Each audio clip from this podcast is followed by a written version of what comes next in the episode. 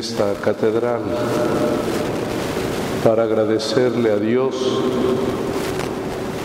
el regalo más importante que es el don de la vida y que Dios ha querido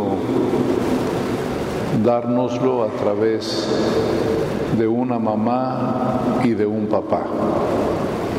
Gracias a las mamás que están en esta celebración, a las que no pudieron venir y a las que ya han pasado de este mundo a estar definitivamente con el Señor.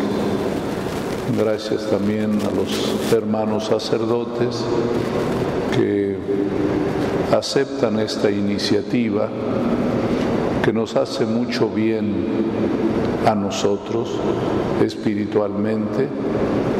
Agradezco a mis hermanos obispos auxiliares que también hayan podido estar aquí con nosotros.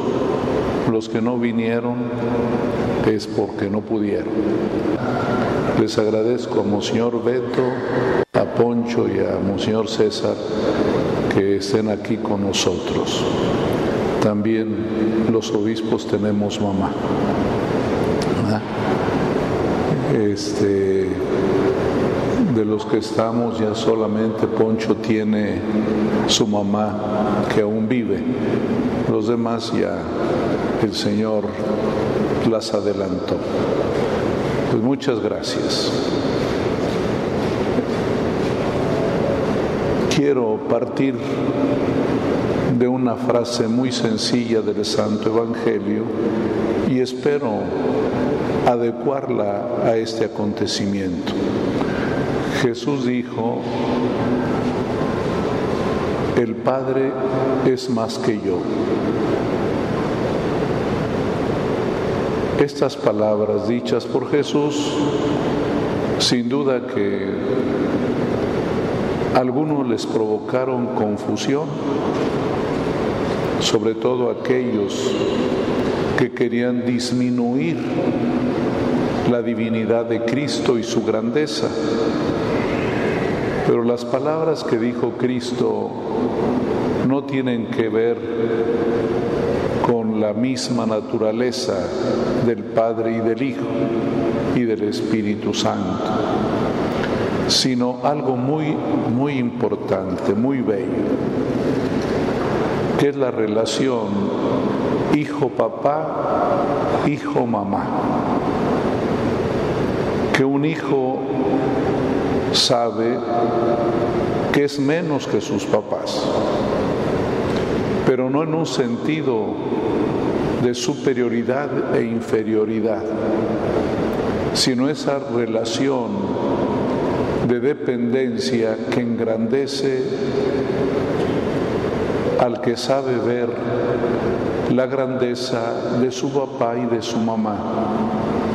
Cristo no fue menos que el Padre, pero él aprendió, como dice el autor de la carta a los hebreos, aprendió a obedecer sufriendo. Por eso Dios quiso establecer este orden por nuestro bien. La obediencia a los papás es el gran regalo para la humanidad. La crisis que tiene la humanidad es cuando los hijos ya no obedecen a sus padres. Es muy bonito el texto del Evangelio de San Mateo cuando presenta la misión de Juan el Bautista, que él toma palabras del profeta y dice, Él ha venido a reconciliar a los padres con los hijos, porque el futuro de la sociedad es ese. El que no obedece a sus papás no obedece a nadie, no obedece a nadie. Sus hijos obedecen al obispo porque los obedecen a ustedes. Ellos prometen, como yo también lo prometí, el día de mi ordenación, obediencia y respeto a mi obispo. Pero esa obediencia pasa por el filtro de la obediencia a los papás. Un hijo que no obedece a sus padres, no obedece a Dios, ni obedece a la iglesia, ni obedece a la autoridad. La obediencia es la oportunidad de crecer. Nos hace mucho bien porque nuestros papás no nos van a pedir algo que nos haga daño. Jesús en el Evangelio, hablando de la oración, dice que papá que su hijo le pide un pan, le da una víbora. Un papá siempre, una mamá siempre nos da lo mejor. Y por eso tenemos este deber filial de honrar a nuestros papás. Así lo pidió el Señor en el primer mandamiento. Fíjense, honrarás a tu padre y a tu madre.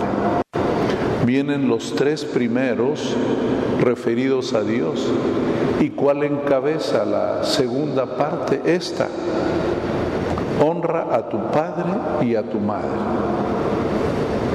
Y esto es lo que hacemos siempre y tenemos que hacerlo, porque también sus mamás tuvieron su mamá.